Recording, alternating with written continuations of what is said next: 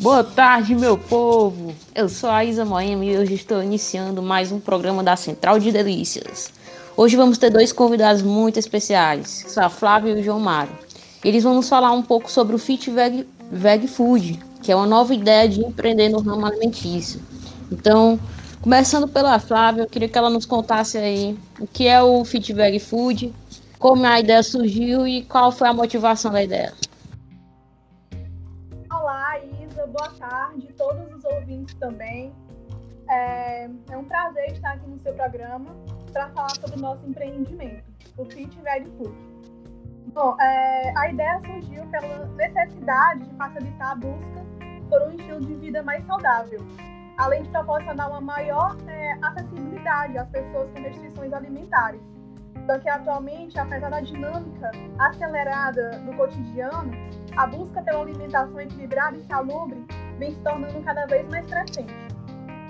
Então, diante disso, ao inserir no mercado um app voltado apenas para o delivery de comidas saudáveis, cujo nicho inclui as denominadas comidas fitness, né, é, vegetariana e vegana, irá facilitar o cotidiano de muitas pessoas que não possuem tempo ou possuem tempo limitado para preparar suas refeições de maneira adequada.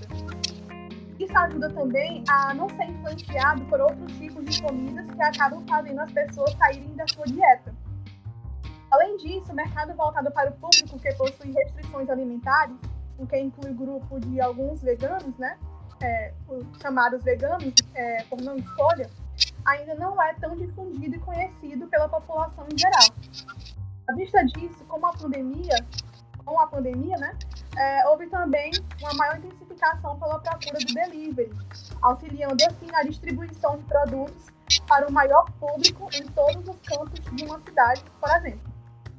Nossa, Flávia, muito legal, muito interessante essa ideia. É, essa questão da, é, da vida saudável é uma tendência, né? Então foi bem legal. Mas assim, agora eu queria saber do João, é, por que vocês escolheram essa ideia, exatamente? É, muito boa tarde, Isa. É, boa tarde a todos os ouvintes. É um prazer estar aqui fazendo parte desse podcast. E inicialmente a gente teve essa ideia porque a gente notou que dentro da demanda de alimentação tem alguns segmentos que são excluídos, né? Então, nos aplicativos que são voltados para delivery de comida, é, a maioria dos cadastrados eles são voltados para a alimentação de pessoas que não têm nenhuma restrição alimentar e ou pessoas que não seguem nenhum estilo de vida saudável. Então a gente notou que dentro desse nicho tem as pessoas que procuram ter uma alimentação mais é, regada, seguir uma dieta. Então por isso que a gente escolheu esse grupo de, de pessoas. Nossa, João, parabéns. É... Foi legal, né? Vocês terem percebido, né? Essa necessidade, né? Digamos assim. Certo? E agora eu queria saber é, qual a dor do cliente que será sanada? Bom, é, o cliente poderá pedir comidas especializadas nas suas restrições alimentares, né? É, sem se preocupar em fazer comida ou ter que buscar no restaurante. É, vai conhecer também uma variedade de novos restaurantes que estão disponibilizados na plataforma, né? Já que, por exemplo, muitos desses restaurantes não ficam próximos às suas casas. E aí há uma maior é, irradiação desse, desses restaurantes para o maior público. É verdade, Flávia.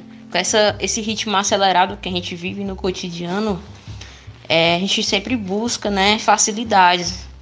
E a questão é, de, um, de uma alimentação mais saudável é justamente essa complicação, né? De ter que ter todo aquele cuidado de preparar uma alimentação equilibrada. Então, realmente o, o delivery ajudaria bastante, né? Um delivery especializado. É, agora eu queria saber se algum dos dois já teve é, experiência né, com essa ideia. Se vocês tiveram, é, gostaria de saber. A gente não tem nenhuma experiência nessa área. A gente percebeu essa oportunidade, né? Está estudando mais a respeito. Mas a gente também tem assim, uma certa experiência como cliente e pedir nos aplicativos como o iFood, é, Uber Eats. Então a gente teve tipo, uma inspiração a partir daí, nessa temática do, do aplicativo. Certo, legal, entendi. E como será feita a divulgação? Bom, Isa, a gente entende que o marketing é muito importante para o desenvolvimento do empreendimento. Então, por ser um mercado relativamente novo, o ideal é fazer nossos serviços chegarem ao conhecimento do cliente e fidelizá-los.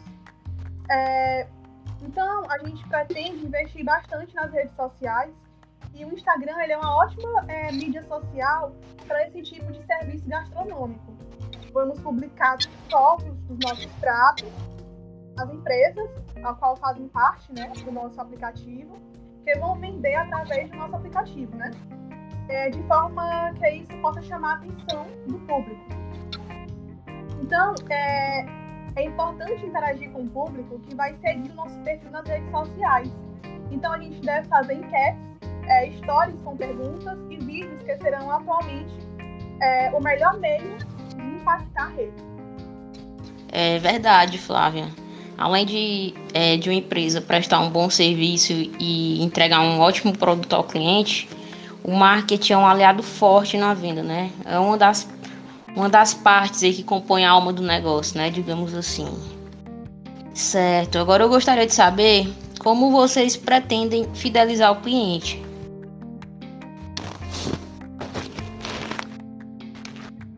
A gente entende que fidelizar o nosso cliente é um fator determinante para a gente poder abrir um empreendimento de sucesso. Então, para isso, a gente vai criar um plano de fidelidade, um plano de descontos. Então, a gente pretende fazer isso por meio de um cartão de pontos, é, onde, no final de um certo número de pedidos, a gente dá ao cliente o direito de fazer um pedido grátis, por exemplo. É, uma outra forma é de conseguir a fidelização do nosso consumidor ser distribuindo cupons de desconto no nosso aplicativo, nas redes sociais ou então pessoalmente, através da entrega, né? Mas a gente também gostaria de lembrar que fidelizar está sempre relacionado com a nossa forma de atender.